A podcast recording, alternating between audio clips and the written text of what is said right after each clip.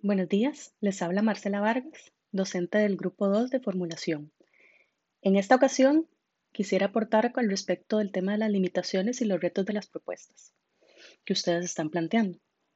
En primera instancia, los alcances, ¿verdad? Partiendo de los alcances, que es como nuestra meta lograr, hacia dónde nos dirigimos, hacia dónde encauzamos nuestros esfuerzos de investigación. Estos nos indican con precisión qué se puede esperar de la investigación o cuáles aspectos vamos a alcanzar a través de ella. Mientras que las limitaciones, que es el tema que versa esta cápsula, nos indican qué aspectos van a quedar fuera de esa cobertura. Y estas limitaciones no se refieren a, qué tan difícil eh, o probable de realizar la investigación es, sino a los límites o fronteras de hasta dónde van a llegar esas aspiraciones. En otras palabras, no debe confundirse las limitaciones propias del investigador con las limitaciones de la investigación, que es en esta última en la que nos centraremos. Por poner un ejemplo, el hecho de que el que investiga, ustedes, no dispongan de recursos financieros o de tiempo, no es una limitación de investigación. Entonces, las limitaciones como tales vienen a constituirse o a, o a referirse como factores externos a la persona investigadora que se convierten en obstáculos que eventualmente pudieran presentarse durante el desarrollo o ejecución de su investigación y que además escapan al control de ustedes como investigadores. Entonces es importante reconocer, visualizar cuáles pueden ser esos posibles factores externos que pueden limitarnos o restringirnos las respuestas que podamos construir alrededor de las preguntas de investigación que están formulando. Dicho de otro modo, un factor limitante en una investigación es todo aquel que pueda influir en la calidad del estudio o pueda influir em, en la veracidad del estudio o puede influir en la profundidad del estudio. También se, refiere a los posibles problemas con los que ustedes se encontrarán durante el proceso de su investigación. Ningún proceso de investigación es perfecto. Em, debemos pues aspirar a hacer una propuesta lo más realista, eh, veraz, honesta que podamos. Y es por eso que es importante eh, que usted reconozca dentro de su investigación las múltiples limitaciones. Pero eso sí, usted necesita solamente discutir en su propuesta aquellas que se relacionan directamente con sus problemas de investigación. Para ello se debe especificar en el documento si el proyecto tiene alguna limitación y en qué forma considera usted que se disminuiría o influiría en el alcance del proyecto y o en el desarrollo de las actividades metodológicas. Algunos tipos de limitaciones, eh, les voy a compartir tres. Las limitaciones propias de la investigación para generalizar los resultados, considerando el diseño metodológico empleado. ¿Qué quiere decir eso? Que cada diseño metodológico, la combinación de los métodos, de las herramientas, cada una de ellas tiene sus limitaciones y es importante reconocer hasta dónde me permiten eh, recopilar los datos, eh, con, qué, con qué profundidad o con qué eh, actualización voy a poder obtenerlos, cuál es el método con el que voy a utilizar esos datos para analizar la información y poder generar resultados. También por otro lado, las segundas limitaciones pueden ser en cuanto a los objetivos y el diseño específico de los instrumentos, ¿verdad? Es, muy similar al, al anterior. La diferencia es que el primero tiene que ver con reconocer qué tanto se puede generalizar los resultados obtenidos a partir de un estudio más puntual y el segundo se refiere específicamente sobre el diseño de los instrumentos y su aplicación. El tercer tipo de limitación es cuanto a la actualidad y rigurosidad de los datos recopilados o inclusive de las fuentes a utilizar. Entonces, em, en este sentido, si podemos retomar, una limitación consiste en que se deja de estudiar un aspecto del problema debido a alguna razón. Y con esto se quiere decir que si yo como investigadora defino que X aspecto no se va a poder estudiar o, no se, va, o se va a estudiar hasta cierto punto, debo justificar y, argumentar a través de un buen razonamiento. Una de las limitaciones más importantes podría ser la fidelidad y veracidad de los datos. Em, esto es particularmente importante considerarlo en las investigaciones eh, más cualitativas, más subjetivas, ¿verdad? Y reconocer cuál es, cuál es su posicionamiento con respecto a ellas. Otra limitación también puede ser el tamaño de la muestra que se va a tomar. Eh, esta, esta, definición del tamaño de la muestra, la cantidad de, de informantes que se van a tener, podría limitar la posibilidad de generalizar los resultados a obtener y más bien em, limitarse a reconocer esas realidades particulares, lo cual no está, no está mal, simplemente que es importante reconocerlo. Hay, por ejemplo, algunos puntos importantes a retomar. Em, y, es, y estos tienen que ver también con la, con la falta de estudios previos en el área de investigación. Eh, para investigaciones de tipo exploratorio, es importante realizar, bueno, para todas las investigaciones, es importante realizar una revisión de literatura como parte fundamental de, identificar hasta dónde han llegado cada uno de los trabajos realizados eh, hasta el momento en el área de investigación. En una investigación exploratoria, es decir, en una donde hay poco o ninguna investigación previa, em, porque el problema de investigación es más contemporáneo o evoluciona muy rápidamente, o el problema de investigación es demasiado estrecho. Entonces esto puede tener alguna implicación eh, que debe reconocerse dentro de las limitaciones como el punto de partida para explorar el tema. Otros ejemplos más puntuales de limitaciones podrían ser eh, la falta de actualización de, las, de los datos obtenidos de las instituciones, por ejemplo, los censos, bueno, cuándo fue que se realizó ese censo y en relación con el periodo en el que me encuentro, reconocer que pues pueden haber variaciones significativas en eso. Eh, datos también de, cartográficos o información eh, municipal que debe pues revisarse y verificarse en sitio eh, para actualizarse, pero esta es una, es una limitación que también se podría tener. Em, también, por ejemplo, encontrar bancos de datos incompletos o, no actualizados de, los principales informantes o instituciones a partir de las cuales voy a desarrollar la investigación. Entonces es importante reconocer que existe esa limitación. El tercero también em, que les comparto puede ser el periodo de tiempo de recolección de la información. Eso es importante en términos de la disponibilidad de tiempo que tengan ustedes, es decir, los horarios disponibles para poder recolectar esa información en el campo. Eh, o también periodos de interés particular de recolección de información sobre un fenómeno en el campo, como no sé, recolección de datos climáticos, recolección de, de datos de, de movilidad de peatones. Entonces también es importante reconocer eso. Inclusive ahora, en nuestros tiempos de pandemia, hay una serie de limitaciones adicionales que que, van a, que pueden resultar en obstáculos o, situaciones que nos limiten el acceso a la información o que impliquen una gran planificación para poder de forma muy creativa obtener información que quizás en otros escenarios nos habría sido mucho más sencillo. Entonces hay una serie de consideraciones en ese aspecto.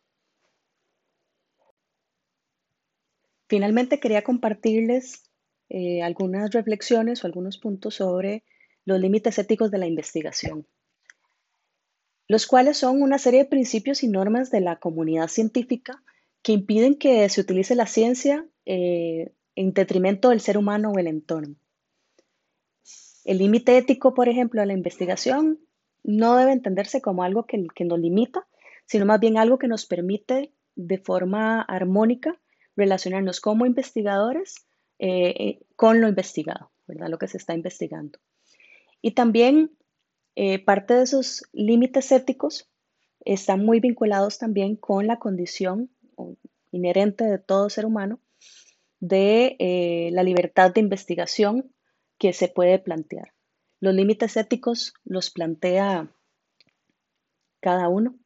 Hay para algunos no es ético experimentar con animales vivos, para otros eh, no se considera que no se debe investigar con seres humanos o con niños. Los límites dependen de cada persona y cultura investigativa. si hay un elemento importante a reconocer dentro de estos límites éticos eh, y tiene que ver con que la universidad pues tiene una normativa para el trabajo con eh, personas y esa, y esa normativa se extiende a los trabajos finales de, grabación. Entonces los, los invito a que la revisen, la normativa que regula y que además pues implica que cuando se trabaja con seres humanos, cuando ustedes van a tener, aplicar cualquier instrumento que tenga que ver, que tenga implicaciones em, con los seres humanos, sea de forma eh, consultiva o y participativa, eh, uno de los, de los instrumentos que se utiliza es el formulario de consentimiento informado de la universidad. ¿verdad? Existe un machote y ustedes lo modifican eh, de acuerdo a la naturaleza de la consulta o participación de los, de los implicados. Este formulario lo que establece y le comunica a sus participantes o sus informantes es la razón de ser el del estudio, la confidencialidad de los datos, eh, el para qué y cómo se van a utilizar estos datos. Este, este es uno de los aspectos fundamentales, uno de los de las consideraciones importantes eh, que se refieren a la transparencia con aquellas personas que nos van a facilitar información para nuestra investigación. Entonces, retomando los, los, diferentes límites éticos em, que son comunes a todas las investigaciones, independientemente en qué profesión se trabaja. Entonces, esos son 11 límites éticos. El primero se refiere a la honestidad. Los datos que yo recopilo, que yo proceso y que yo sintetizo deberán ser veraces. Nunca se deben producir datos falsos. Eh, y por eso hay, una, hay un valor ético en esta honestidad, porque tendría implicaciones al desinformar a la comunidad o inclusive a sentar bases para toma de decisiones erróneas. El segundo punto es la integridad. Hay que actuar con sinceridad Em, en cada uno de nuestros pasos y pensamientos. El tercer punto es la imparcialidad. Debemos, dentro de lo posible, evitar el sesgo de la investigación, eh, sea cuando estamos analizando datos o interpretándolos, o en el diseño experimental o en la validación. Debemos eh, evitar una parcialidad que pueda eh, derivar de nuestros propios intereses e influya en las respuestas a las preguntas que nos estamos planteando. Debemos dejar que la investigación y la, implementación de los métodos que estamos aplicando nos conduzcan a la respuesta eh, más veraz, más completa que podamos. El cuarto punto es la sinceridad.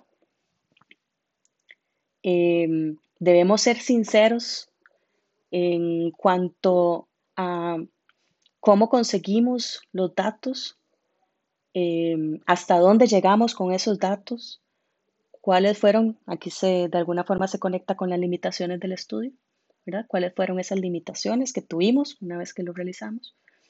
Aunque eh, se han sometido a críticas, entonces hay que ser muy sincero en ese proceso. El quinto punto es tener eh, mucho cuidado en términos de ser muy riguroso para no cometer errores por descuido o negligencias en el, registro de la información que vamos eh, recopilando y que vamos eh, analizando y sintetizando. El sexto punto es la confidencialidad.